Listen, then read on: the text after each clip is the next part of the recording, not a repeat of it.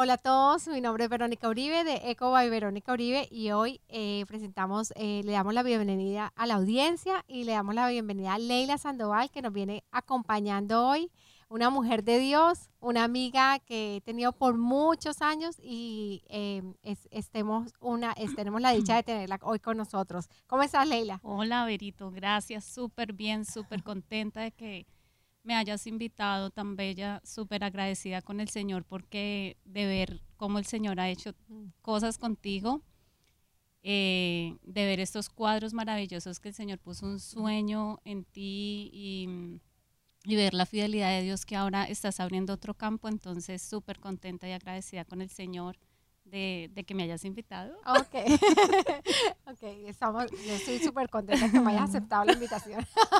Leila, cuéntame, cuéntame de ti, ¿quién eres? Bueno, yo soy Leila Sandoval, yo mm, nací en Colombia, en Bogotá. Eh, soy casada, felizmente casada, y tengo un esposo maravilloso, Dios lo bendiga, lo guarde, y dos hermosas princesas que el Señor también me, me ha prestado, son prestadas. Son prestadas. Eh, bueno, no sé qué más quieres que te cuente. Ah, bueno, listo. Eh, ¿Y cuántos años tienen tus hijas? Tengo una de 17 años y otra de 11 años. Ok. Leila, Leila y yo nos pusimos de acuerdo para tener bebés. Mentiras, la primera no nos conocíamos, pero ya casi, casi, casi, que... Y después quedamos en, eh, esperando bebé con, y se nacieron cinco días antes. cinco días, no, no, ese embarazo fue sí. Yo me acuerdo cuando tú una vez me llamaste y me dijiste, estamos pensando con Carlos en tener bebés. Y yo, uy, no, mucha loca, otro bebé. Yo como que... Las dos con con yo dije, Y unos mesecitos después, pero estoy embarazada también. Ay, sí, espectacular. Sí, entonces, eh, Valentín, tenemos a eh, Laurita. Laurita. Matías, que se llevan seis semanas. No, eh, eh Laura cumple en septiembre y, y Mati, cumple en 30 de julio. Entonces son, son dos casi de la misma edad. Y, y, Valentina y Tomás se llevan cinco, cinco días. Cinco días. y eso que Tomás iban a ser primero, ¿te acuerdas? pero Valentina ganó. Aterrizó primero. La Vale. Sí, son, eh, eh, son eh, los Sandoval son una familia muy, muy, muy querida para nosotros. hemos pasado muchas cosas mm, juntos y ha sido una gran bendición haberlos conocido y son nuestros amigos queridos. Rodri no está aquí, pero va a venir. Un día, un, un día. va a venir. Con pues, Carlos. Con Carlos, obviamente. Carlos es el que lo va a entrevistar. Entonces, bueno, queremos hoy queremos saber qué, qué, ha hecho Dios en tu vida y quiero saber cómo Leila es una mujer creyente. Leila, cuéntame desde hace cuánto estás en, los caminos del Señor. ¿Cuándo fue la primera vez que escuchaste acerca del Señor? ¿Cómo, cómo es tu historia? Wow, bueno, mi historia es, pues la primera vez que voy a contar, bueno, con tanto así. Eh, ¿Qué te digo? ¿Cómo conocí al Señor? Es, eso es, un proceso, porque más o menos cuando yo tenía 15, 16 años, yo me acuerdo que nos llevaron a una convivencia, que es como un retiro de un día. En ese entonces el colegio nos lleva a una convivencia, donde hay unos jóvenes impresionantes, donde ellos nos llevan un lugar de juegos, se hacen actividades diferentes.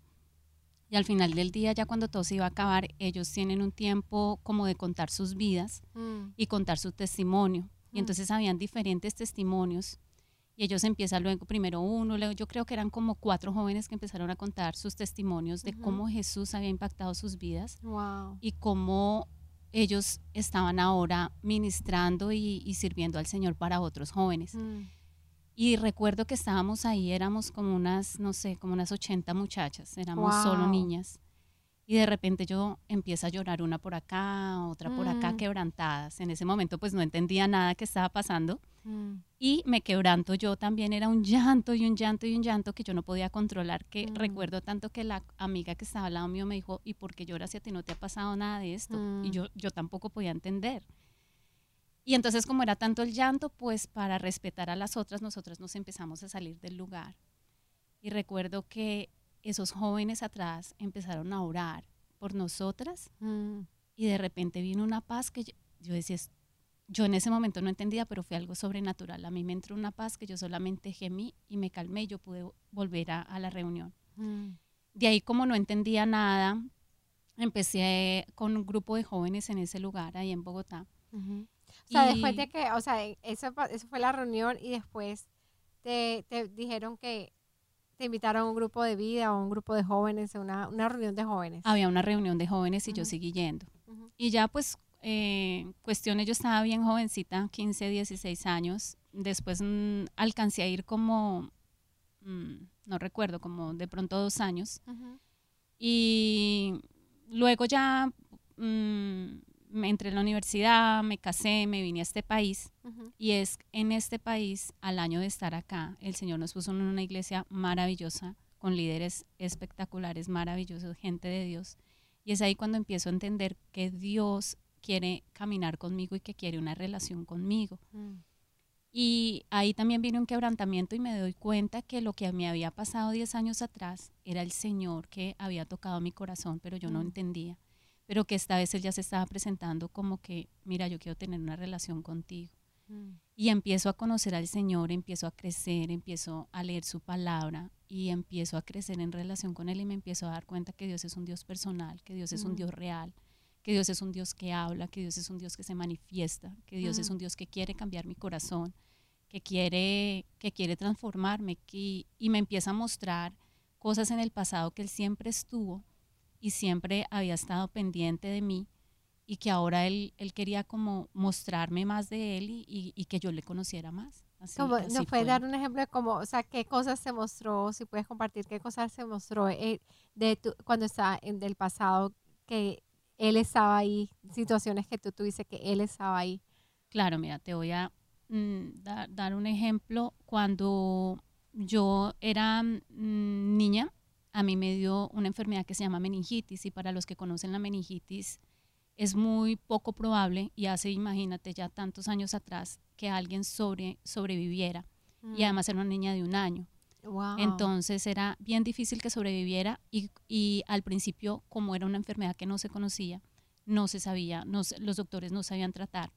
Y lo que mi mamá y mi papi cuentan es que ellos me llevaron a diferentes doctores y, y no, no, no, podían saber qué, qué era. Mm. Y ya al final prácticamente mi mami me decía ya que te que voy a comprar ese ataúd porque eh, la, la, niña no comía, o sea, comía era por gotero para, para mm. mantenerme como un poquito hidratada hasta que Dios permite que mi mami me lleve a un doctor y él inmediatamente le dice lo que ya tienes meningitis, inmediatamente mm. al hospital. Entonces, de ver y, el doctor, ese doctor le dijo, eh, no le garantizo que la niña quede bien, ella puede quedar paralítica, puede quedar con problemas, puede quedar, bueno, le dio todas las consecuencias de la enfermedad.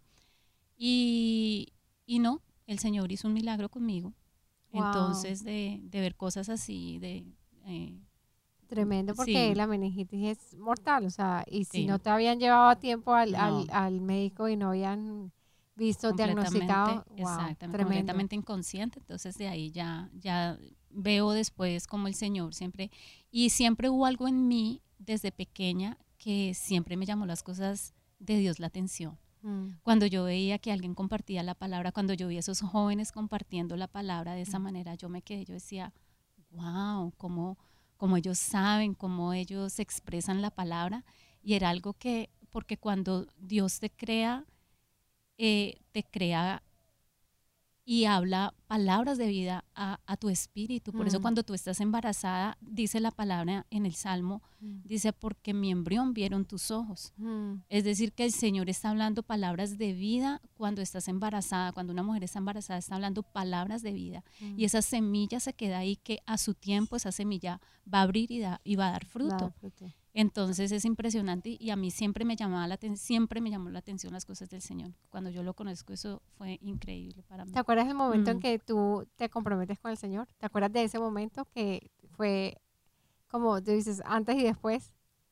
Pues como bueno, al principio como fue un proceso, el Señor primero me quebranta, luego cuando llego acá a, a, los Estados Unidos, aquí a West Palm Beach y, y eh, fue como un proceso Mm. Entonces no tengo un día así que yo diga, wow, para mí lo más impactante fue esa primera vez que, mm. que el Espíritu Santo me toque y me quebrante. Yo digo, ¿qué es esto?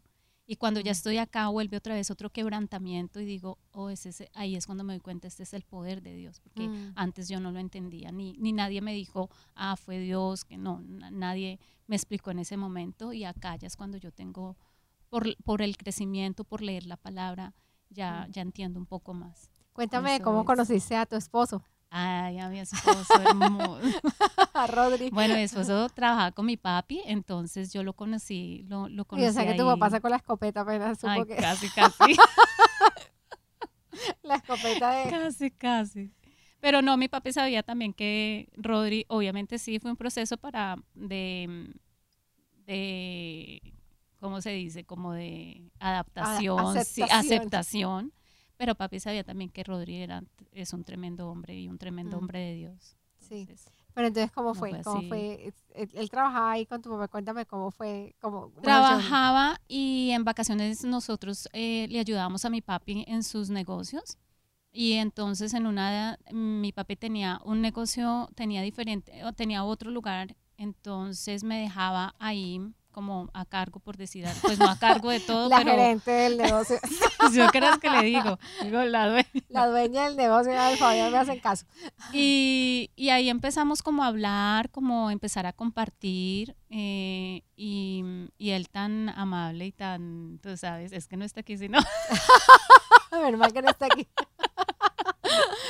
todo amable, entonces me, me- me invitaba que vamos a, me traía, me traía, me traía, era, ¿te acuerdas esos yo- yogures eh, yo play? Sí, y me lo traía con un ponquecito gala. Entonces este era como que así empezó. Ah, por eso Y te gusta luego- tanto el ponqué. Siempre el café tiene que ser sí, con sí, ponqué. sí.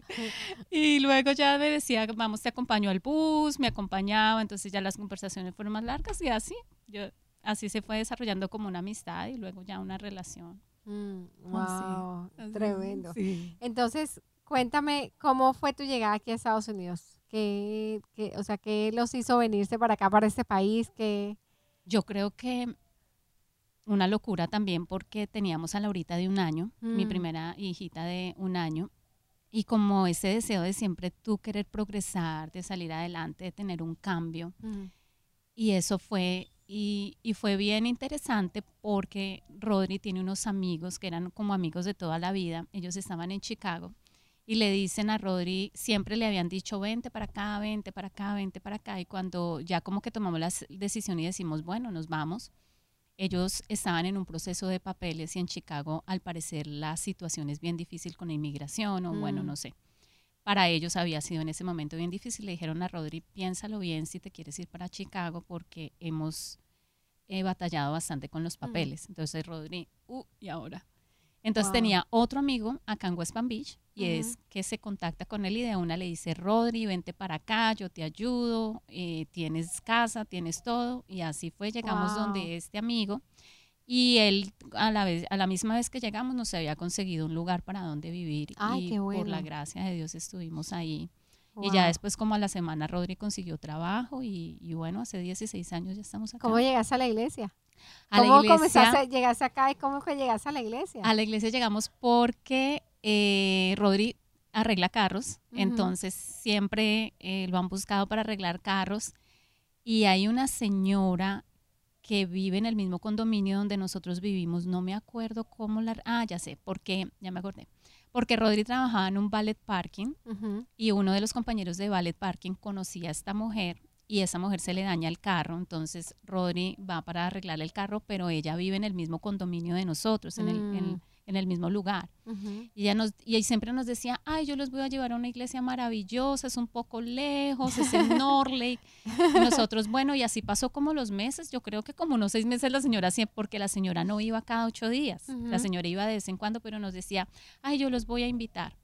Y es ahí cuando nos invita, vamos a la iglesia como una o dos veces y vienen los huracanes estos fuertes que llegaron acá a Mm. West Palm Beach y cerraron la iglesia.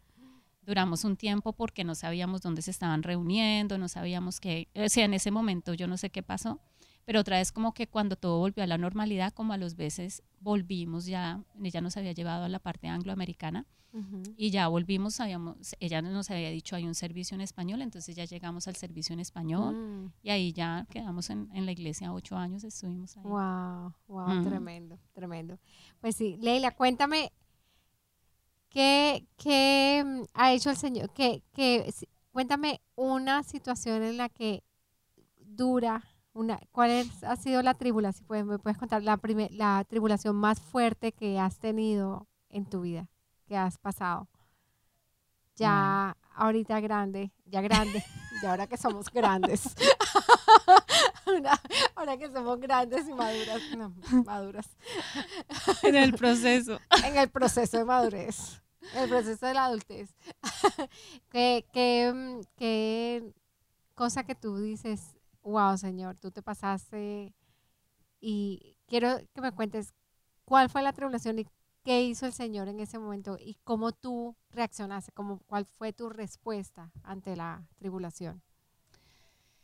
Bueno, yo creo, cuando tú me, me- me preguntaste, lo, lo primero que se me vino a mi memoria fue cuando yo quedé embarazada de Laurita. Mm, Y cuando yo quedo embarazada de Laurita, mm, tengo un desprendimiento de la placenta del 40%. mm, Entonces, yo me acuerdo que una de las enfermeras que me atendió me dijo, mientras haya vida, hay esperanza. Y yo, mm, mientras haya un corazón latiendo, nosotros luchamos por eso. Y yo, wow. eso me impactó. Porque entonces yo estaba trabajando ahí en Colombia y me mandaban incapacidad por una semana y yo volvía a trabajar y otra vez. Y volvía otra vez ¿Cuántas- incapacidad. ¿Cuántas semanas tenías de embarazo? Uy, ahí, ahí yo creo que poquiticas semanas, como unas siete, ocho semanas, cuando yo, Mm. ahí mismo, o sea, ahí mismo me, me quedé, o sea, ahí mismo yo me estaba enterando que estaba embarazada, era porque ya tenía una amenaza de aborto. Wow. Entonces, em, estamos ahí como cuatro meses, me dan definitivamente ya de, de estar ahí en la cama, de estar, y era que cuando a ti te dan una incapacidad, tú dices, ah, yo me quedo en la casa y ya. Mm, Yo me quedaba en la casa, pero no completamente así, que tienes que quedarte quieta. Entonces, cuando Mm. yo volví hasta que un doctor me dijo, usted tiene que estar es completamente Sí. quieta. No puede pararse, mejor dicho, sino al baño y, y nada más. Y yo como que no había entendido esa, esa- ese reposo que, que yo tenía. Y ya cuando y el bebecito ya empieza a crecer y la doctora me dice, tiene que tener cuidado, porque entre más grande ya pesa más y entonces tiende a, a- a desprender más. Mm, Entonces ya entiendo. Y hay un momento en que con Rodri nos conectábamos a una iglesia ahí en Colombia que la veíamos por televisión. Y lo importante, mira, que es, porque a veces como que, que pasamos por alto cuando, cuando pasan programas por televisión, oraciones, por, porque uno a veces no le presta cuidado. Y Mm. mira que cuando uno está en situaciones así, uno de- debe valorar esas cosas. mm, Y ellos tenían ahí y aparecía un avisito que decía, si usted necesita oración, llámenos ya. mm, Y las cosas de Dios, porque pues nunca nos imaginamos que íbamos a hacer una cosa de, de esas, esas son cosas que yo creo que Dios te pone y te muestra. Y Rodri dice, yo voy a llamar. Yo estaba, estábamos en la cama wow. un domingo y llama y le dicen, ya te devolvemos la llamada. Efectivamente, ya como a los 5 o 10 minutos te devuelven la llamada. Y esa persona hace una oración con Rodri. Yo no escucho la llamada, pero él solamente me toma de la mano y él se quebranta, se quebranta. Y aunque él me tenía tomada de la mano, pero yo siento como también ese llanto y ese quebranto. Mm, Y esa persona le dijo, nunca más vas a volver, tu esposa va a volver a tener una amenaza de aborto. Y bueno, nosotros, ¿qué te digo? Como que nos quedamos así, confiamos, yo creo que creímos en ese momento, no éramos así unos súper creyentes, pero mm, como que le creímos, creímos, como que esa palabra llegó, esa palabra Mm. hizo rema. Y efectivamente así fue. Eh, fu- fue el- mi última incapacidad, yo terminé esa incapacidad, no recuerdo cuántos días faltaban, y yo no volví a tener una amenaza de aborto. mm, Y cuando yo quedo embarazada de, de mi segunda nena, a mí me trata otra vez como de volver, como ese temor, como mm, otra vez porque volví a, sen- a- a presentar como un cuadro parecido. Pero me acordé de esa palabra que había dado esa persona, nunca más su esposa volver a tener una amenaza de aborto. mm, Y gracias a Dios mi segundo embarazo fue súper tranquilo, súper normal, pero eso fue de, de la mano de Dios y hoy le doy gracias porque cuando yo veo a Laurita, que es la primera niña, y veo, igual las dos tienen un llamado hermoso, pero cuando veo cómo el Señor está usando en ese tiempo Laura, digo, Señor, gracias porque tú tenías todo escrito. Inclusive yo tengo una carpetica todavía de, de cada cosa, de cada ecografía que me hicieron, de cada Wow. papel. Y yo tuve un sentir de parte del Señor que como que guárdalo porque eso va a ser un testimonio para ella. mm. Y, y ahí lo tengo guardado para ella. Sí, Tremendo. sí. Cuéntame, Lauri, Lauri está súper entregada al Señor. Laura es su hija de 17 años. Laurita está súper comprometida con el Señor.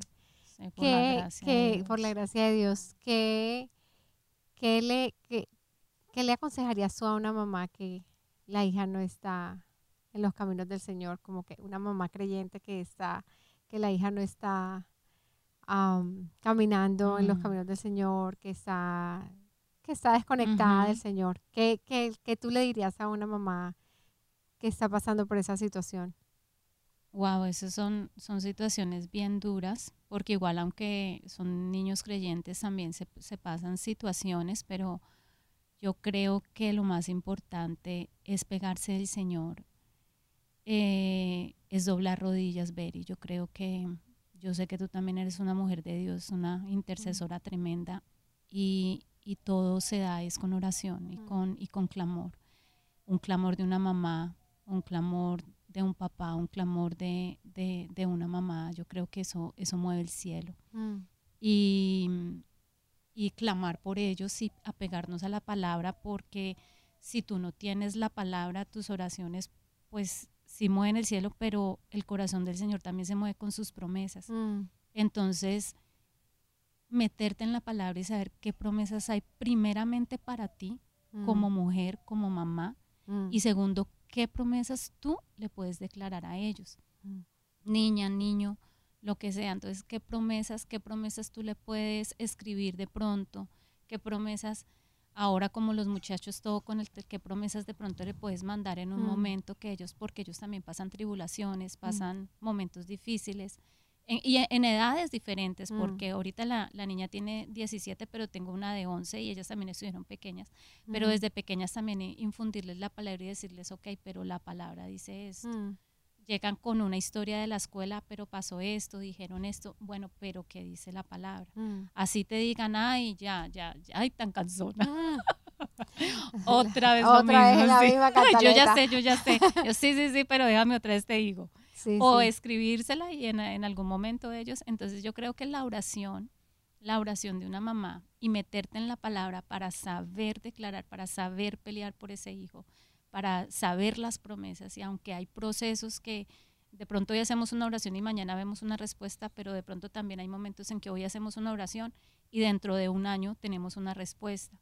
Pero como dice también en su palabra, aquella parábola, si te acuerdas de, de, de, de esa mujer que llega donde ese juez, y Mm. aunque ese juez es injusto, pero, pero dice, pero por, por la insistencia por de la esa mujer, insistencia. el, el juez responde. Y es una parábola de, de algo que, que el Señor estaba mostrando. Entonces, ¿Cómo aprendiste a orar? poder. Wow. Mm. Ay, cuando yo llegué a la iglesia, eh,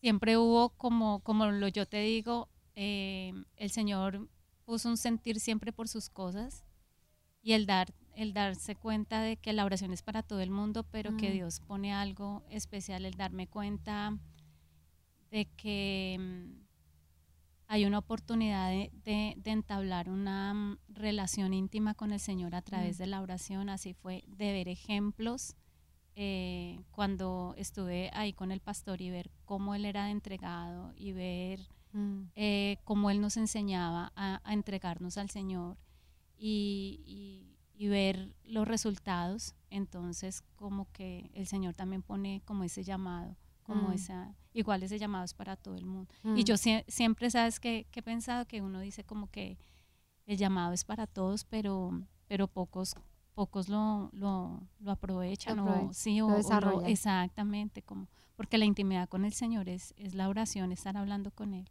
mm. y ya cuando tú estás en la intimidad ya se desarrollan otras cosas como Mm. guerra espiritual o yo no sé Mm. eh, Cuando tú estás orando, yo siento siempre que, o sea, eres tan puntual en la oración, es como, puede uno sentir la conexión que hay en el momento de la oración, po- puede uno sentir la conexión que tú tienes con el Espíritu Santo en Mm. ese momento y es una oración puntual, precisa, o sea, va a lo que, al punto. ¿Cómo desarrollas eso? ¿Cómo, cómo desarrollas eso? Es de parte del Señor pero ¿cómo desarrollas eso? ¿Cómo, cuál- como, con, qué, con qué... Toda disciplina se desarrolla con, con hábitos que hace uno diariamente. ¿Cómo es tu, tu, tus hábitos de oración? ¿Cómo, ¿Cómo lo haces?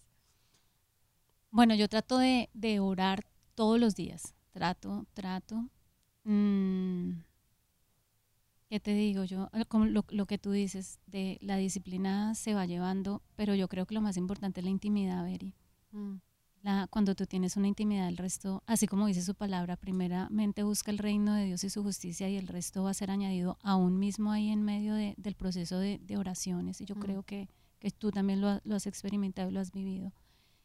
Y, y, lo otro que a mí me ha parecido que, que, que eso me ha enseñado el Espíritu Santo es adora, alaba. Mm. Yo, yo, no soy cantante, yo no tengo tremenda, no tengo tremenda voz, pero, pero la, el reconocer al Señor en, en, medio de la adoración, en medio de la mm. alabanza, la alabanza en medio de cualquier situación, el ser agradecida. Mm.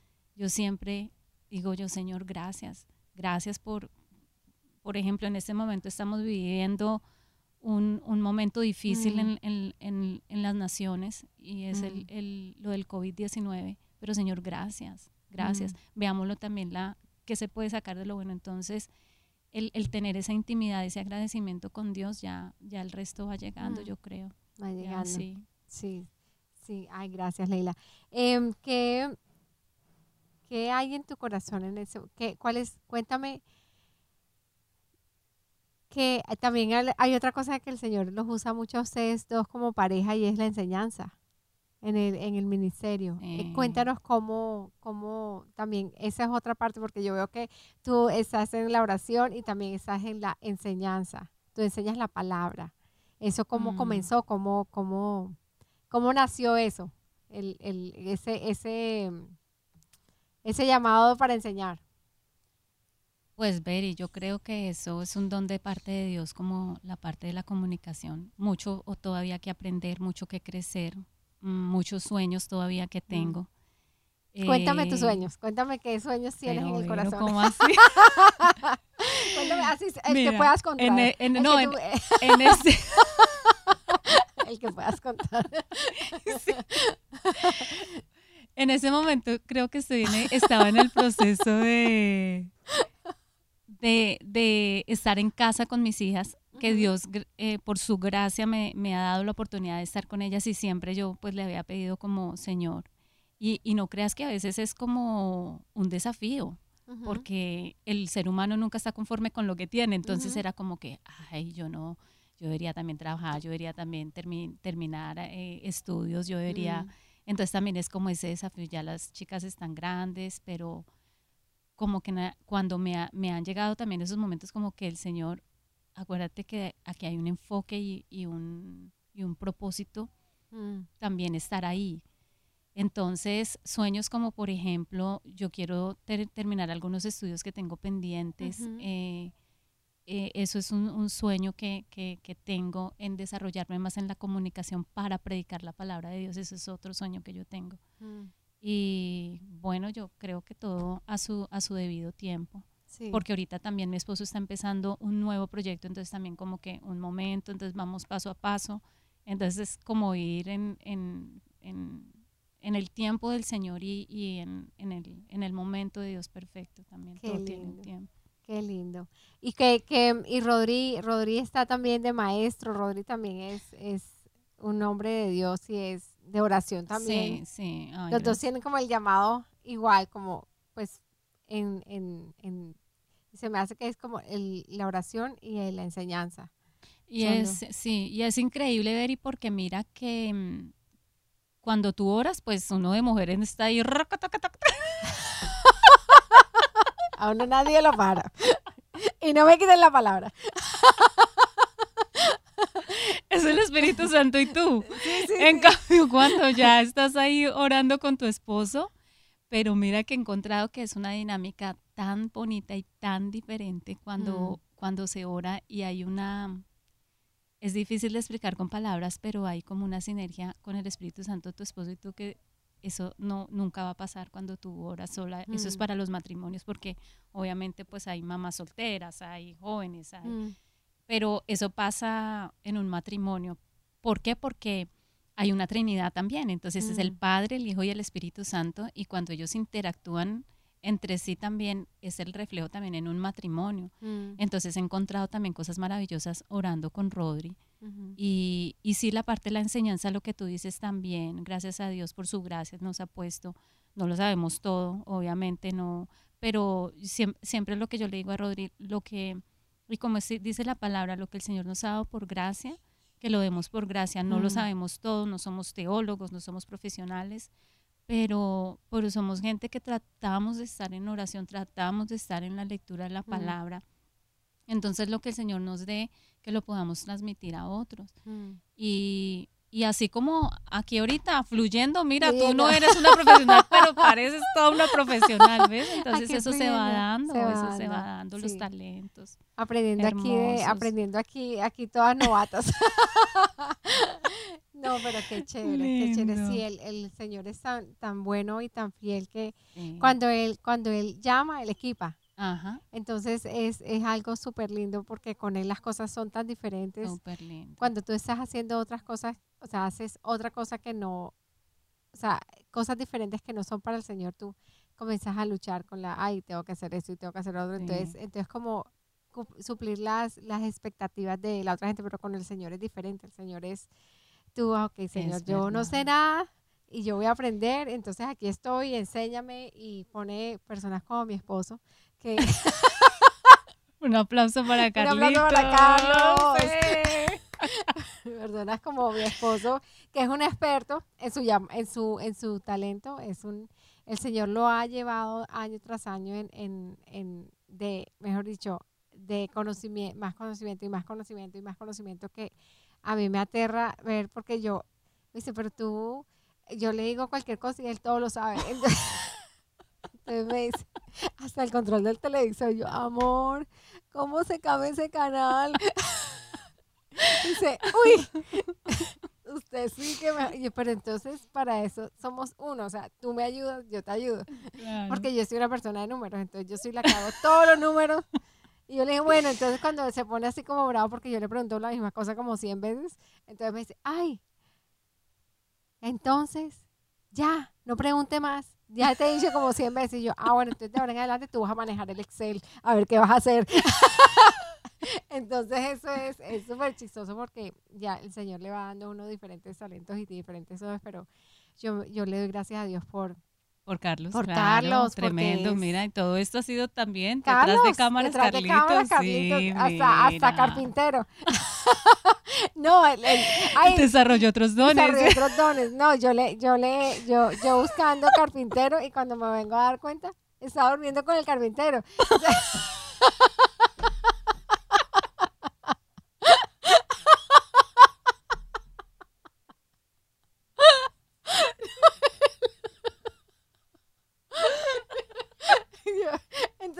carpinteros aquí, allá, y aquí, allá. ¿Quién me va a ayudar a hacer la paro? Porque a mí esas máquinas, aquí tenemos el, la carpintería, pero esas máquinas, yo les decía, es que cuando se prenden las máquinas a mí se me destiemblan los dientes.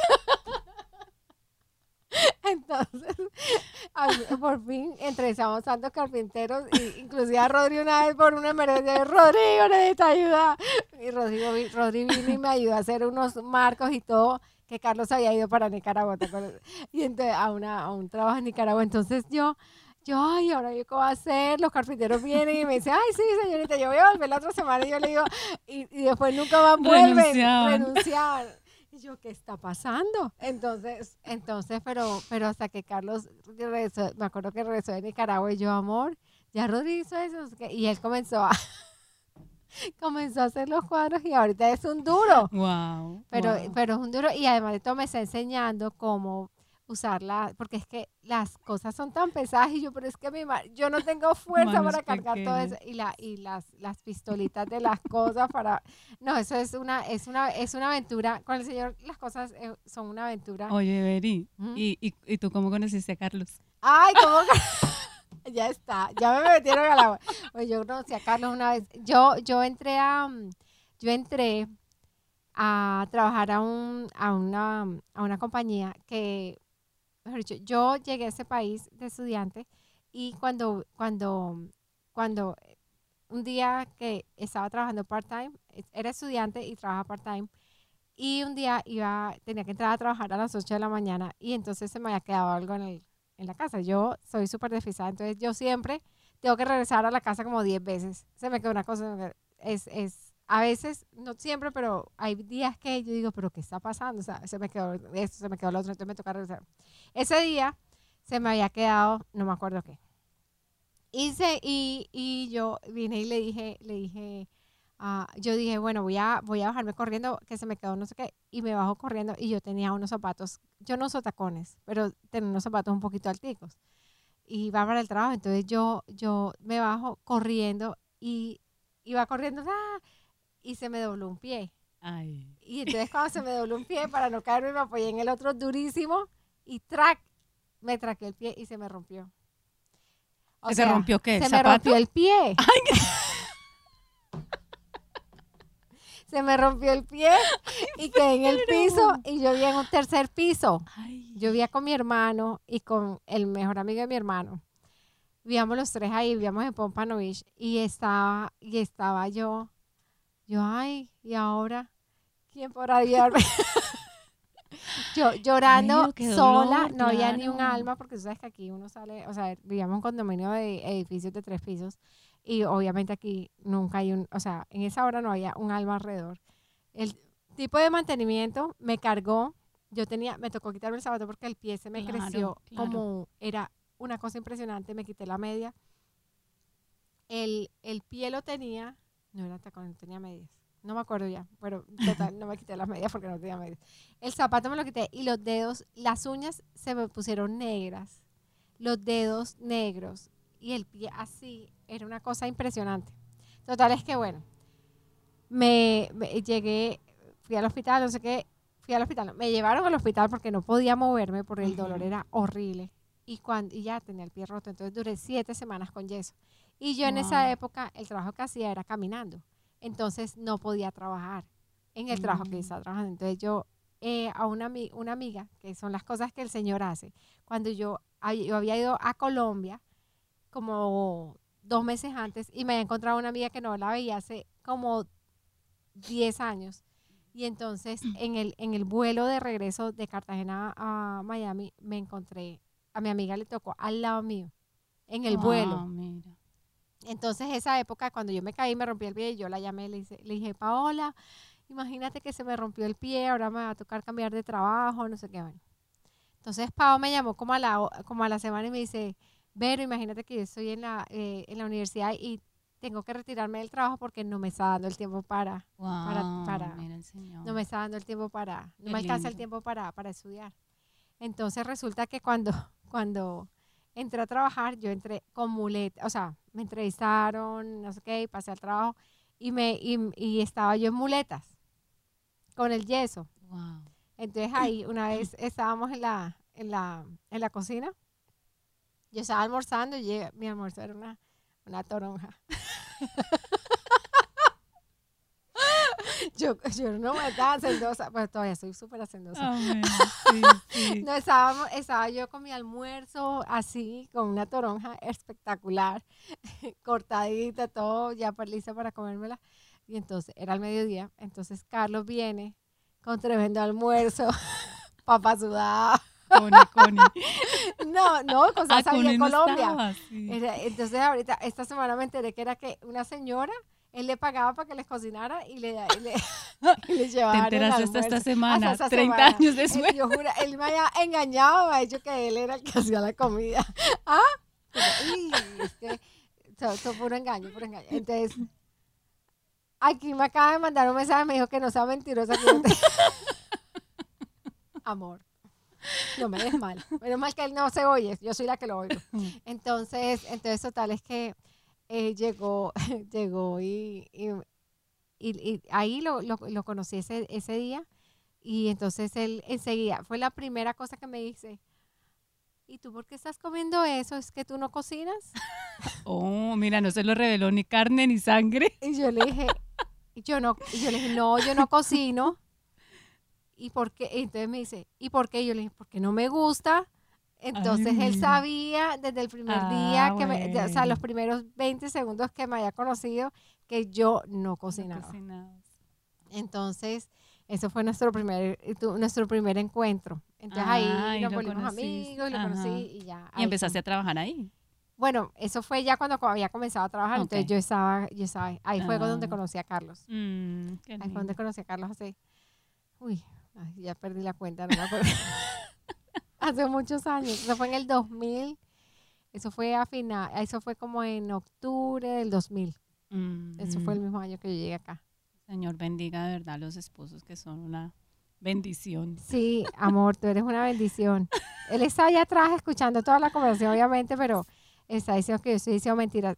Amor, tú dijiste que sí, porque yo no cocinaba, ¿sí o no? Entonces, total, es que eh, ha sido un reto para mí. O sea, para mí, vivir en ese país ha sido un reto porque, Mm, pues, no, mi familia toda vive en Colombia. Mi hermosa familia, todos están en Mm. Cartagena ahorita. eh, pero le doy gracias a Dios que están bien, están súper, Gracias a Dios sí. ellos están contentos en Cartagena y bueno, yo siempre soñando en regresar algún día. pero Oye, ya, es- Carlitos. ese, era mi- ese, era mi- ese es mi sueño, pero el Señor es el que tiene la última palabra y mi esposo.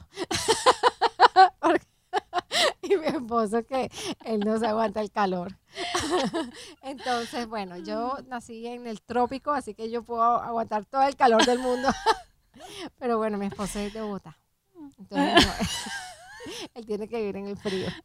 Entonces, entonces bueno, eso, eso, esa es la historia mía. Y bueno, de ahí en adelante hay para contar, o sea, hay como Uh, 150 capítulos de historia en la vida de nosotros y vamos a contarla poquito a poco porque Qué tiene que ser como en- bueno. tiene que ser diferentes capítulos. Tenemos que hacer otro para contigo. conmigo, Claro, sí, para te contar. entrevistamos a ti. Me entrevista a mí, pero mi entrevista dura como 24 horas. Porque para poder hablar por de todo, sesiones. toca por sesiones. Ay, qué bueno, qué bueno. Y él es una bendición, él es un hombre de Dios. Él es un ¿verdad que hombre de sí? Dios, sí. sí. Cuando llegamos, llegamos a los pies del Señor, cuando Matías tenía tres meses, y es, él es, este Matías, eh, pues fue lo que el Señor usó para que nosotros eh, llegáramos a los pies del Señor.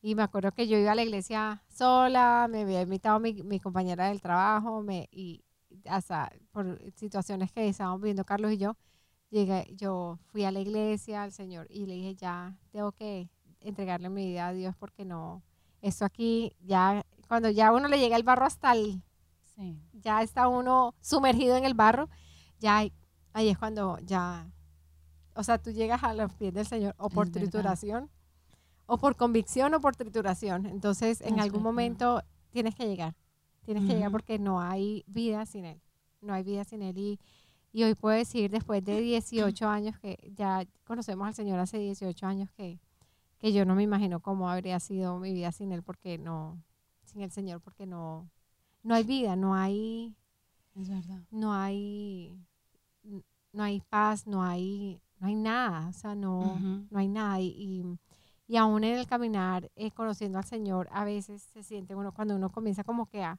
a enfriarse con las, eh, y no buscarlo, como tú dices, esa, esa búsqueda diaria de, de buscar la palabra, orar. A veces uno por el estar entretenido, o sea, entretenido, o sea, trabajando, haciendo una cosa, haciendo la otra, a veces uno descuida eso y comienza uno a sentirse que se va, se va muriendo. O sea, no podemos, no, no puede uno vivir sin eso. Ujú. Y, au- y entonces, pero cuando ya no tenemos una, cuando no tenemos una relación con el Señor, cuando no, no lo conocemos, Ujú.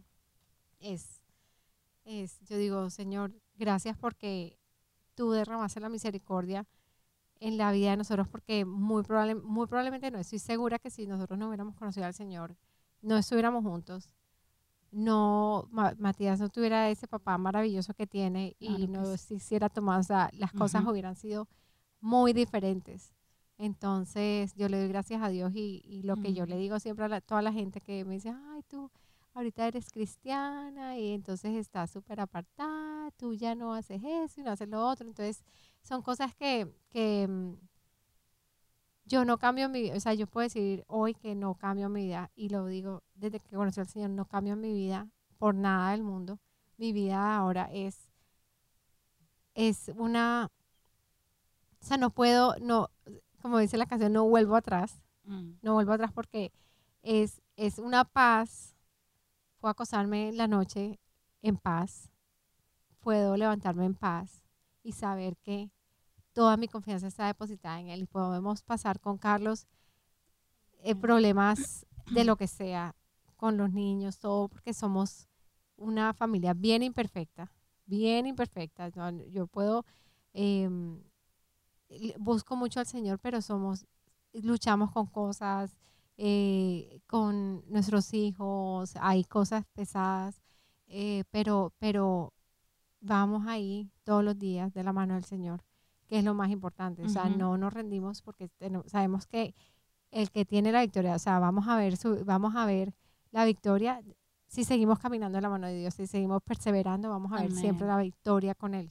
Eso es verdad. Vamos a ver la victoria. Entonces, eso, la paz que el Señor da, no, la, no la da nada más. Eso es verdad. No la da nada más. Entonces, gracias, por entrevistarme. tú a tú. Tú a tú, tú a tú. Gracias, gracias por la pregunta. Entonces, eh, también Ok, mi amor. Ok. Em, Leila, cuéntame de tus hijas.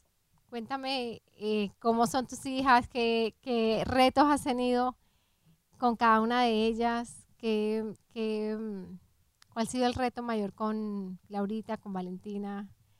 Que, cuéntame, cuéntame lo que el Señor te ponga en el corazón, que, cómo podrías hablarles a las mamás que tienen niñas de la edad de la edad de Laurita, de, pues Valentina es, todavía, Valentinita tiene 11 años todavía, pero de, por ejemplo, de la edad de, de Laurita, que va, está en high school, ha pasado por todo el middle school, high school, eh, ¿cómo ha sido ese proceso? ¿Cómo, qué, qué te ha ayudado a ti como mamá en medio de tanta influencia, de tanta cosa que está allá afuera? Ellos salen y se exponen a tantas cosas. ¿Qué te ha ayudado a ti como mamá en guiar a, a, a Laurita?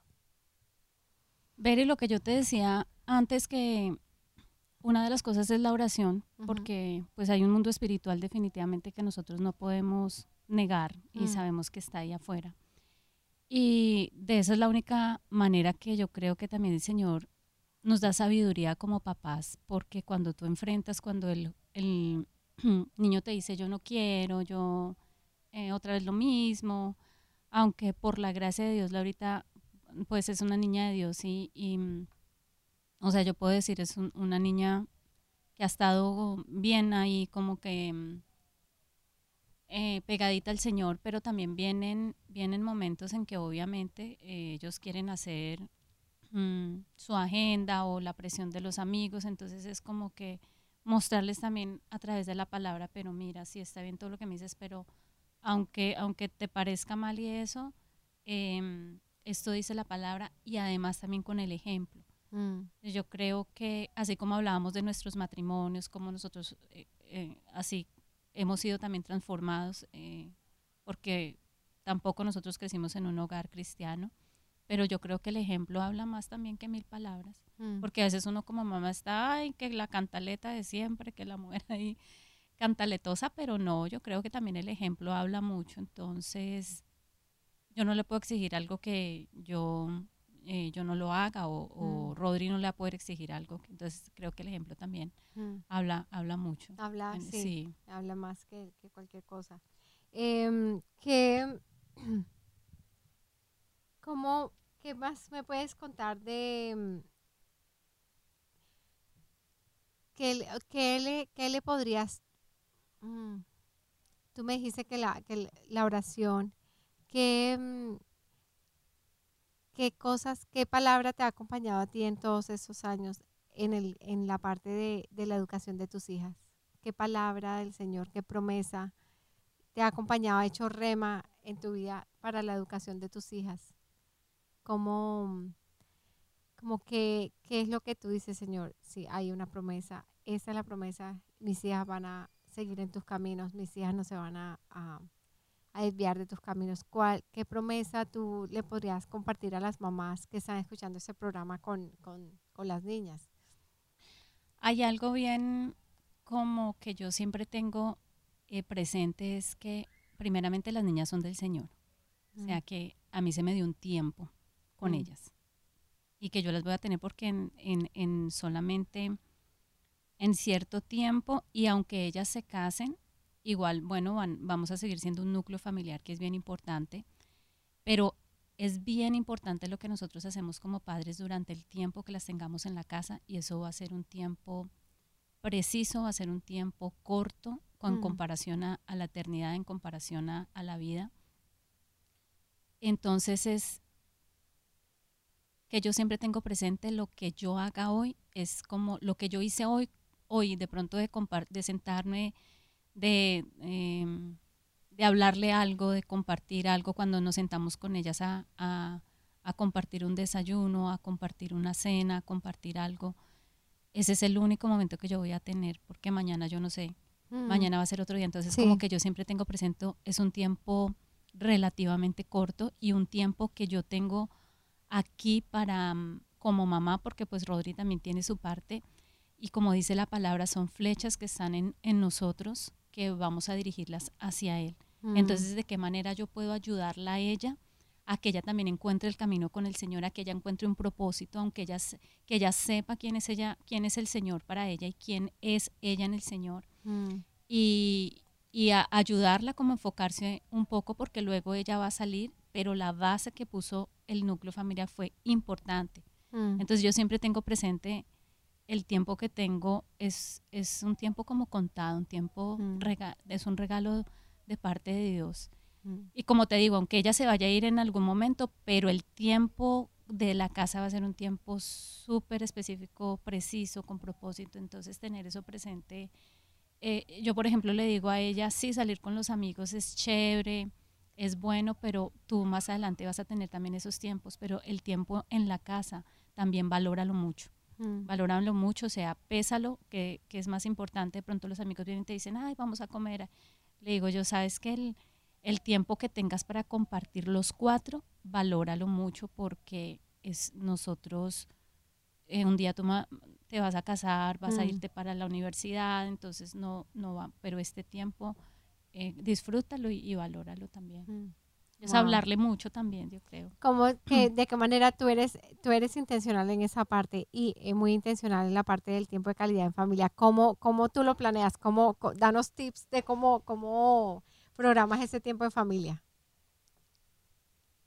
No, pues, ¿qué te digo? Lo que pasa es que Rodri, a mí me toca aprovechar el tiempo también que está Rodri. Mm, Entonces yo les digo a ellas, cuando esté papi, pues tratemos de estar todos y, y mm, de no hacer planes afuera de pronto eh, individuales. De Mm. pronto, por ejemplo, cuando venimos y compartimos en familia, hagámoslo en familia, mm, porque, porque es bien difícil, el- los muchachos los, los son atraídos por otras cosas y más Sí. ya en la edad, por ejemplo, de Laurita, que ya le invitan afuera, entonces mm. pero le digo yo, el tiempo que esté papi, pues tratémoslo de, de compartir, De ver una película, de, no sé, hacer cosas como, como, de, con el simple hecho de tener un domingo en la mañana, un desayuno juntos, eso ya, Mm. ya es mucho, porque ahí se habla, uno se ríe, no Mm. sé, Laurita empieza a contar cosas así, el Valentinita también, entonces es, es como ap- aprovechar cada momento que, que, que tenemos. De Mm. pronto no es nada ni planeado, pero aprovechar el momento, aprovechar cada, cada situación. Sí, a mí me, a mí me, a mí me pasa igual. Yo, yo me toca siempre ser súper intencional cuando, cuando Matías, Matías, que ya ellos están en su, en su mundo y para ello, para ya esa edad, yo me acuerdo de cuando yo estaba de 17 años, que a mí no me gustaba andar con mis papás. Entonces, cuando él me dice que no quiere salir conmigo, yo, ay señor, recuérdame. yo me acuerdo que a mí no me gustaba ir a ninguna parte con mis papás, Sí, entonces pasa, claro. era, yo prefería quedarme en la casa sin hacer nada que salir con ellos. Entonces, ay, a dónde esa visita otra vez, ay, qué pereza, no sé qué, yo me quiero quedar en la casa. Entonces, ahorita, yo, ahorita cuando ya uno lo está viviendo, ya la cosa, uno dice, ay, como que uno, a veces, uno de mamá lo toma personal, ¿sí o no? Uno dice, ay, pero como así, como que él no confía en mí, o sea, como que no quiere hablar conmigo, como uno como de mamá comienza como a tomarlo personal y como, oh, pero entonces uno tiene que acordar, y el que me recuerda bastante es Carlos. Nosotras tenemos que llamar a Carlos aquí porque Carlos, aquí a la sido- mesa, por favor. no, está allá, allá, está diciendo, ay, otra vez. Sí, Lady". sí, sí. El que me ¿Será que el Señor quiere que, que que Carlos sí? se vaya a la entrevista. Entonces, entonces el, que siempre me recuerda me dice, tú te tienes que acordar de cuando tenías 17 años, que a ti no te gustaba andar con tus papás. Y entonces, claro, nosotras como estamos ya en otra época, como estamos ya, somos mamás y, y anhelamos estar con, yo anhelo estar con mis papás. Entonces, mm. uno dice, ay, ahorita uno anhelando estar con sus papás y uno en esa edad que no quiere ni verlos ni en, o sea, tampoco, pero, pero más o menos. no quiere uno estar, o sea, el tiempo, ay, mami, ya me voy, ya, o sea, están con uno, pero entonces están pensando en otro plan. Entonces, entonces esa parte, esa transición de, eh, esa transición de, de, high school al college mm. es súper, o sea, por lo menos yo al principio cuando ya él comenzó como a independizarse más, que manejar, no sé qué, yo decía, y ahora. Wow, sí. O sea, es un desprendimiento, un proceso, bien, para uno de mamá es un proceso bien, bien duro, o sea, por lo menos para mí, em, ha sido como, o sea, ya somos una familia de tres ahora con el chiquito. Tommy si quiere estar con nosotros. Entonces, entonces eso es, un, es una transición, es una transición fuerte y bueno, igual nuestros hijos, gracias a Dios, son buenos, buenos muchachos, ahorita es espectacular. Y, mm, pero sí, para uno de mamá es bien. Pero yo creo, Beri, también que hablar mucho con ellos, porque mm. aunque los muchachos se vayan para su college, universidad, mm. el, el enseñarles a ellos que el núcleo familiar siempre va a estar, que aunque se casen, ellos siempre van a tener una casa donde llegar con, con su esposo, bueno, en, en, tu caso, pues obviamente con, con su esposa, con los, con sus hijos, o sea, nuestros nietos. Sí, no, y que siempre va a haber un núcleo. Y otra cosa que es súper, súper complicado, que también a uno de mamá de varones es mm. súper, o sea, por ejemplo, yo veo que eh, las mamás que tienen que tienen niñas, ay, sí, me cuenta todo, somos las mejores amigas, y uno, eh, yo no sé nada. Claro, el varón le cuesta más. no te cuenta nada, o sea, es así. Si los esposos casi no le cuentan a uno, te imagínate, los, los, muchachos. Entonces, entonces es, yo creo que hay una, creo yo, porque lo he visto, hay una diferencia grande. Yo nunca, o sea, hasta ahora ninguna amiga que tenga varones me ha dicho, es que mi hijo me cuenta todo. Ah. No, es, sí. o sea, lo, el perro yo creo que me, Lucas, mi perrito, me cuenta, de mentira, pero, pero es... Pero es impresionante, o sea, para poderle sacar información y... Y no es tu hijo, no, sino que de por sí el, hombre, exactamente, exactamente, ellos no, exacto, ellos no, son de detalles tampoco. O, o, yo le digo, amor, eh, Mati, cuéntame, cuéntame cómo te fue. Me dice, mami, no te tengo nada que contar. Y yo, ¿cómo así? Pero, y comenzó a preguntarle, me dice, mami, ya, ya, ya, no hay nada que contar. Entonces, entonces. Y, uno quiere todo el detalle. Quiere todo el detalle. pero no, con ellos, con ellos es difícil. Y lo que me ha pasado con Matías es, él, él le encanta es acostarse tarde. Entonces, cuando yo quiero hablar con él, me toca tomar un par de cafés, como a las 7 de la noche, para poder hablar, ah, para poder, porque él sí habla por ahí a las 11 de la noche. Entonces comienza a hablar y a contar, y ahí es donde uno sí, él comienza a hablar. Entonces, encontrar ese tiempo, ese tiempo de cuando ellos hablan, es para, para, porque una niña, tú me dices, no, que ahorita me cuenta y no sé qué, y ella habla y habla y habla. Y, y otras amigas que tienen niñas, ah, sí, que habla y habla y habla, y hoy que hablamos con otra niña aquí, no, que sí, que, y, y yo le cuento todo a mi mamá y yo. Pero mira, Veri, que ahí está el punto también, tú también lo dices, que es aprender a conocer a tu hijo, porque es que todos los muchachos, y aunque tenemos dos hijos, los dos son diferentes.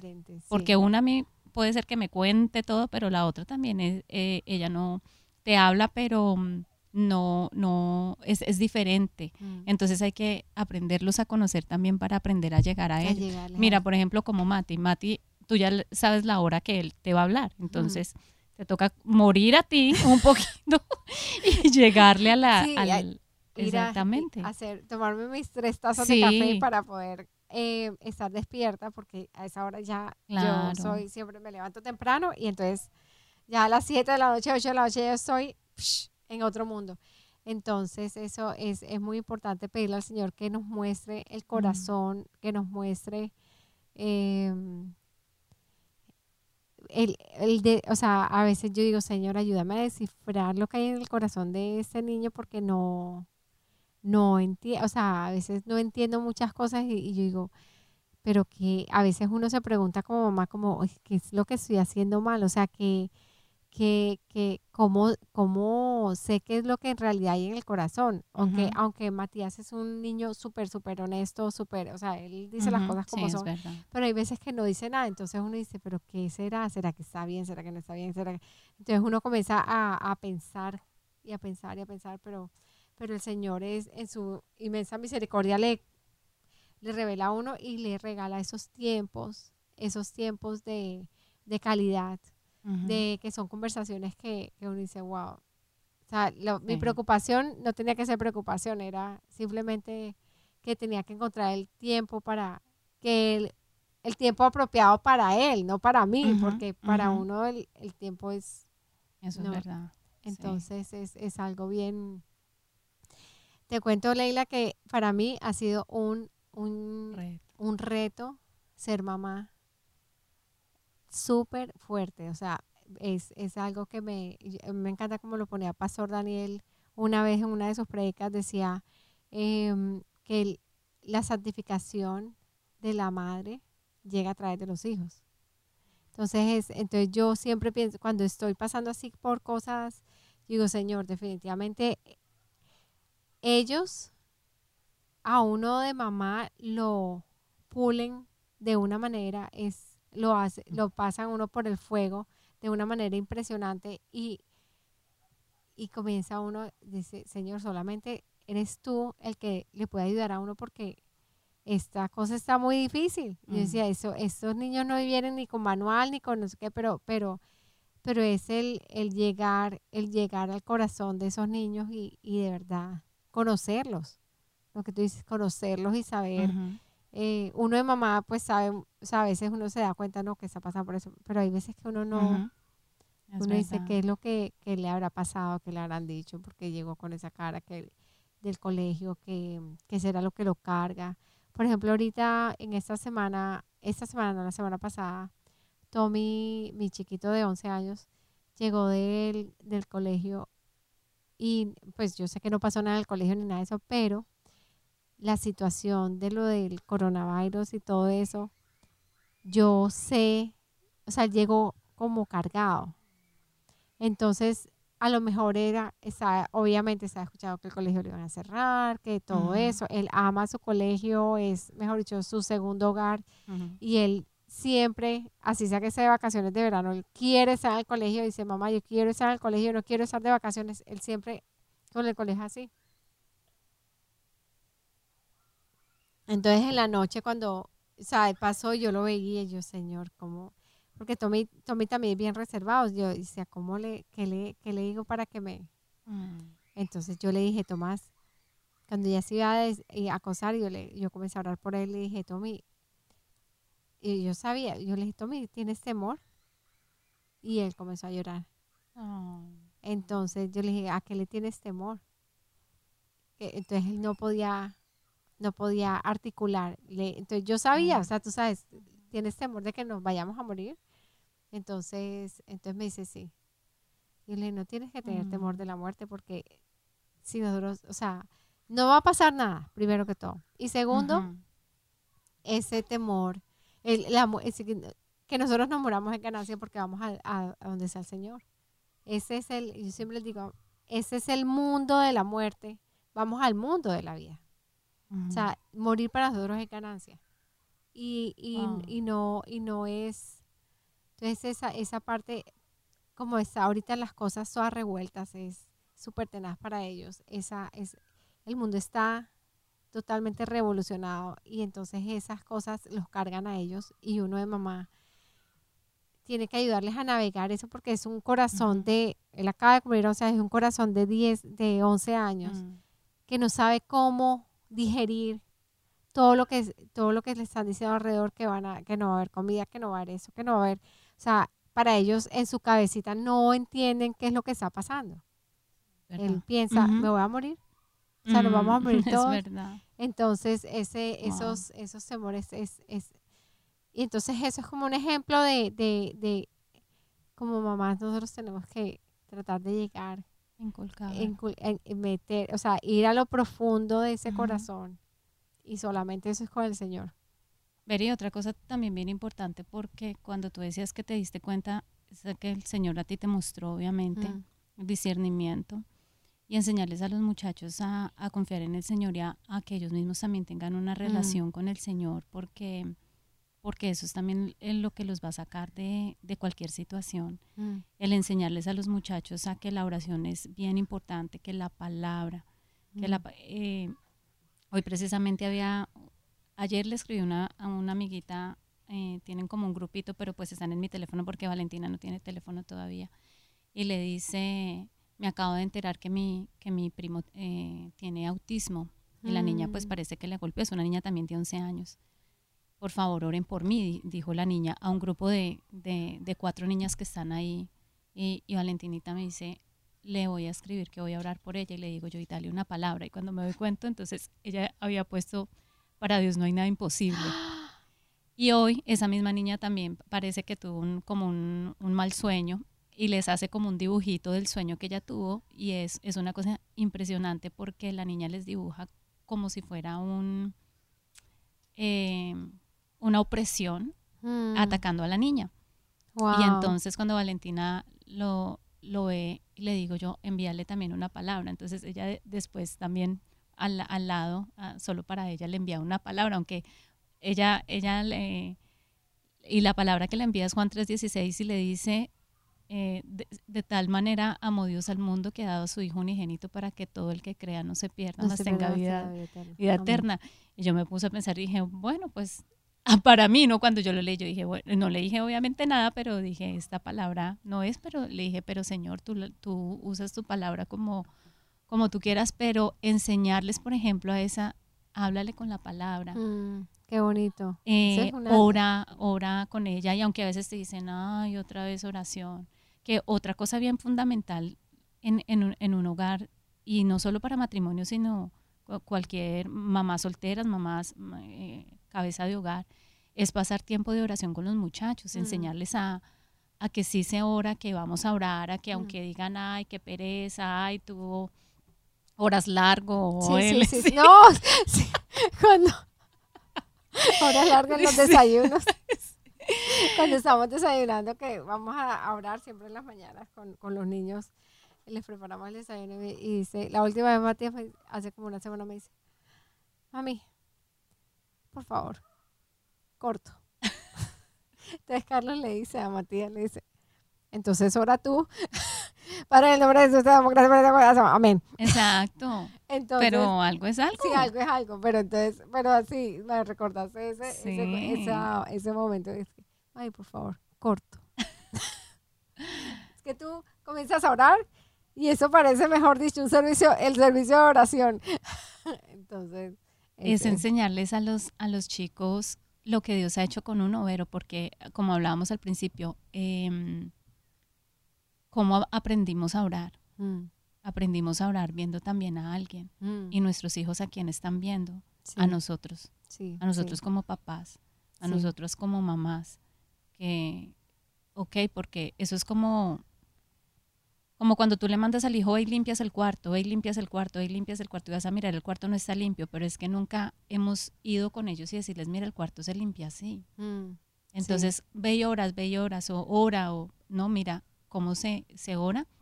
Si los discípulos le dijeron a nuestro Señor, enséñanos a orar, mm. entonces eh, es, estar haciendo las cosas también con ellos y sobre todo eso de la, de la oración. Sí, sí. Es, es em, intencional, porque eso es todo es intencional y tiene que estar pensando en eso porque si no, eh, intencionalmente siempre, en cualquier situación, dirigirlos a la oración, dirigirlos a la oración. Eh, y así ellos pueden saber que la única solución es la oración. Es el Señor. Es el Señor. La única solución que nosotros tenemos. O sea, nosotros no, para, para la única solución de cualquier problema, cualquier situación es ir a los pies del Señor y siempre hay que presentárselos, cualquier proyecto que tengamos es presentárselos al Señor. Entonces que ellos tengan una dependencia absoluta y total del, Señor, porque Él es el único que puede hacer, hacer con la vida de uno lo que, o sea, puede uno tener muchos planes, muchas cosas, pero el, el, el Señor es el que dispone todo, es el que hace, hace las cosas. ¿Qué más podemos compartir aquí acerca de eh, ¿Cómo aprendiste a interceder? Vamos a ver cómo, porque pasamos de la oración no, pues a la intercesión. no creas que eh, estaba pensando exactamente en eso, en, decirte, porque yo sé que también tú eres una mujer de, oración mm. y, y, cuando nos conocimos también fue ahí en medio de la mm, intercesión, ¿te acuerdas? Tan bonito el Señor. Y, lo que tú es, o sea, lo que hablábamos antes es que a medida de que tú vas creciendo en relación con él, entonces ya te vas metiendo en la intercesión y te das cuenta que el llamado intercesión es para todo el mundo, mm. que uno simplemente dispone el corazón y ya el mm. Espíritu Santo, o sea, yo me acuerdo que yo iba a los tiempos de oración a las 5 de la mañana con el pastor. Mm y con Chuy, ¿te acuerdas? Sí, sí, sí, sí, me acuerdo. Entonces estábamos... Y Juliana, Juliana confesó que ella se quedaba dormida toda la oración y yo, ay, Juliana, no puede ser. No, y antes que antes de la, de la, de la hermana Odili íbamos a ir a la casa de Chuy. Yo creo que a esa casa mm, a esa casa yo no llegué. bueno, a las 5 de la mañana íbamos ahí y, y, había una dinámica bien bonita porque primero era como un tiempo así de estar con el Señor, de abrir tu corazón al Señor, eh, y al final era, bueno, ¿qué peticiones de oración tiene? Y me acuerdo que a mí, yo decía, uy, a mí que no vayan a poner a orar. Que yo no sé qué, qué, voy a decir, qué voy a orar, y me iba. Y me acuerdo que muchas veces me fui porque el, pa, el pastor, el, ok, fulanito era por fulanito y fulanito era por sutanito. Y yo dije, yo decía, mm, yo acá no tengo nada que decir. Y me iba porque yo decía, no, yo no tengo nada. Y mira, y así hasta que, bueno, después nos fuimos para donde la hermana Odilía y ya la dinámica creo que cambió un poquito y ya como que, bueno, ya cuando te ponían la oración era así como cuatro o cinco cositas porque a veces yo escuchaba a algunas hermanas y yo decía, uy, no, yo no tengo todo ese parlamento. Yo... que todo eso, ¿dónde salió? Sí, pero sabes que después me, me, di cuenta que el llenarte de la palabra mm. es lo que el Espíritu Santo usa para, sí. para tu eh, cuando hay un caso, entonces como que cuando tú estás lleno de la palabra, el Espíritu Santo te trae esa palabra y te, y te recuerda esa promesa para esa situación. Sí, sí. Y, y, y eso fue y, y, yo creo que todos se mueven en oración, así como tú lo has dicho también. Mm. Intercesión, oración. Eh, hay que interceder, hay que clamar en estos tiempos más que nunca y cada vez se van a poner más difíciles, hay que clamar. Eso es un, un llamado para todos. Eh, Así como al principio yo tenía dos o tres palabras, pero ya luego me fui soltando y dije, ok, esas dos o tres palabras van a, van a seguir porque entendí que el Espíritu Santo está dentro de mí. Mm. Y ya cuando como que me, llenaba de la palabra era obviamente más efectivo, pero mm. le estar ahí en la palabra. ¿O qué dices tú, Eris? ¿Yo qué digo? Eh, ahorita que tú estabas hablando de todo eso, eh, yo, yo estaba pensando en la intercesión hay algo súper, súper importante para mí, para mí en todo sentido, en todo que es, es, el, tener un corazón genuino. Mm. Un corazón genuino y pedirle de corazón al Señor, decirle, Señor, tú vas a hacer y yo declaro la palabra en tu nombre, tu nombre tiene poder, tu nombre es sobre todo nombre, tu nombre, y creerlo porque es así. Tu nombre es sobre todo nombre, tu nombre es por encima de cualquier cosa y yo declaro eso en el nombre de Jesús, declarar la palabra y las promesas del Señor. Em, y, y, creerle al Señor, creerle al Señor que cuando uno ora, está hecho. Lo más efectivo. Ora, está hecho. O sea, lo que tú le pides al Señor, lo que tú declaras, oras y, y está hecho. Em, cada una de las oraciones que yo he hecho al Señor, algunas se demoraron, se han demorado harto, otras no han sido contestadas todavía. Em, pero, pero he visto la mano del Señor, la mano del Señor y he visto cómo Él ha contestado. Em, un sueño para mí era que Matías estuviera un encounter, un encuentro con el Señor mm.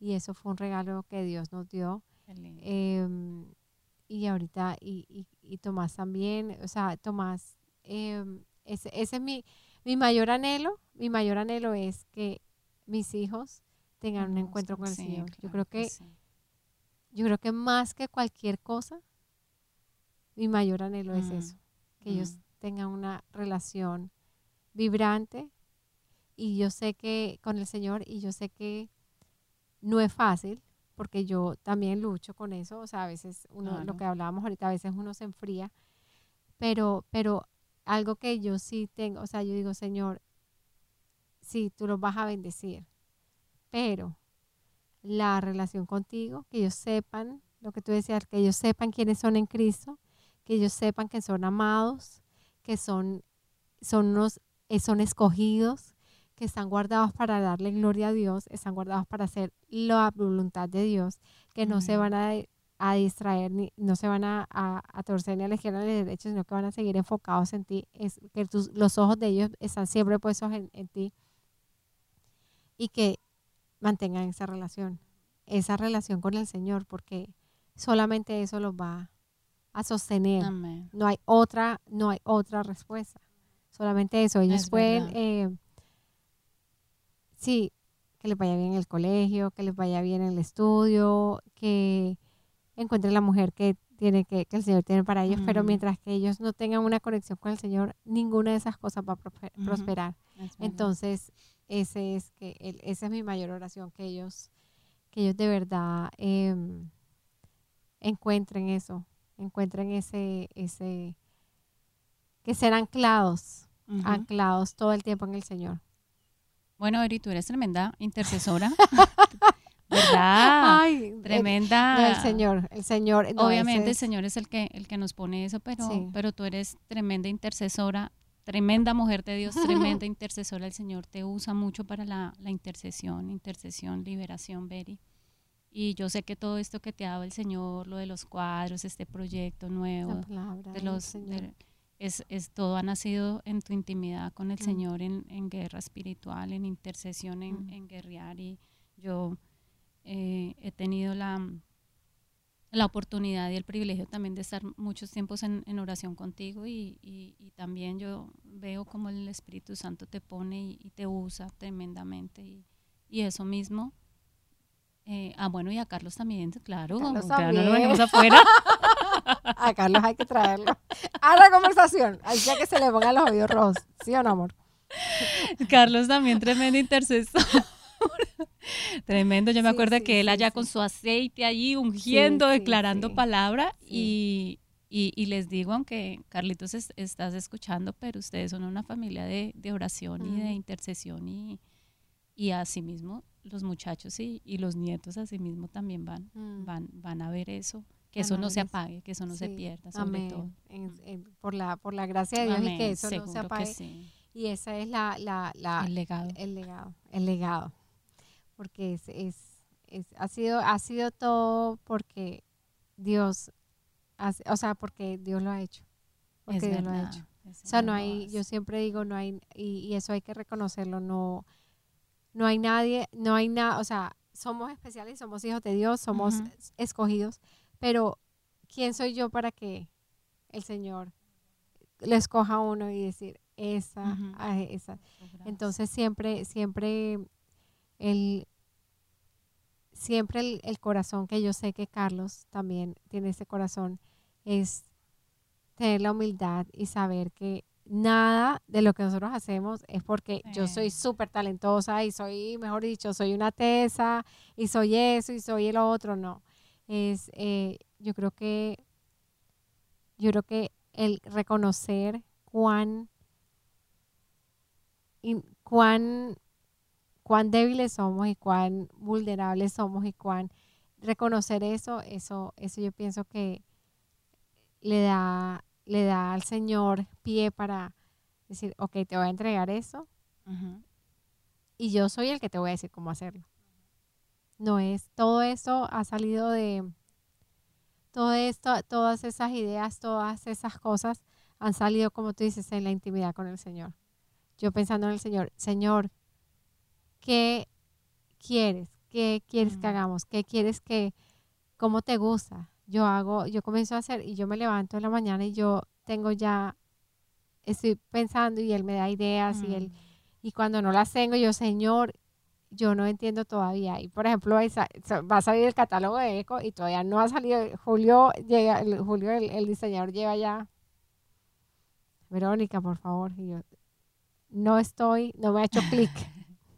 hasta que no haga clic, hasta que no sepa yo que el Señor está. El Señor está honra, o sea, el Señor está. Uno sabe la aprobación del Señor, uno lo siente, uno sabe ok, Señor, eso te agrado. Mm. Eso, esto es de tu agrado. Yo quiero que todas las cosas que pasen en ECO, que pasen en Red Media Productions, que sean aprobadas por el Señor.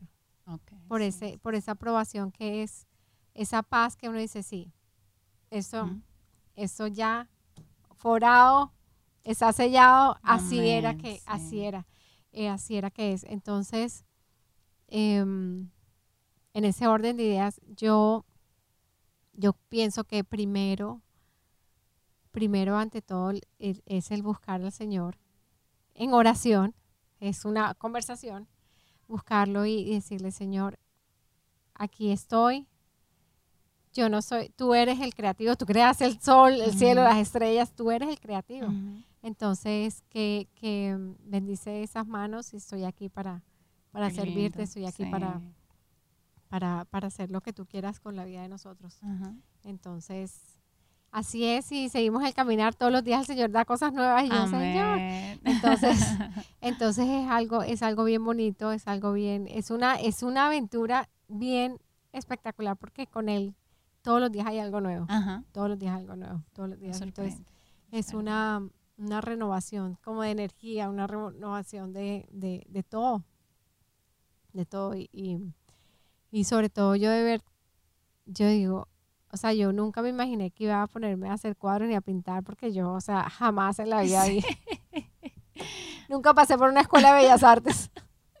yo creo que cuando, cuando pasa, yo creo que jamás en mi vida eh, había hecho eso, pero, pero yo le doy gracias al Señor que, que, es, que es Él el que da.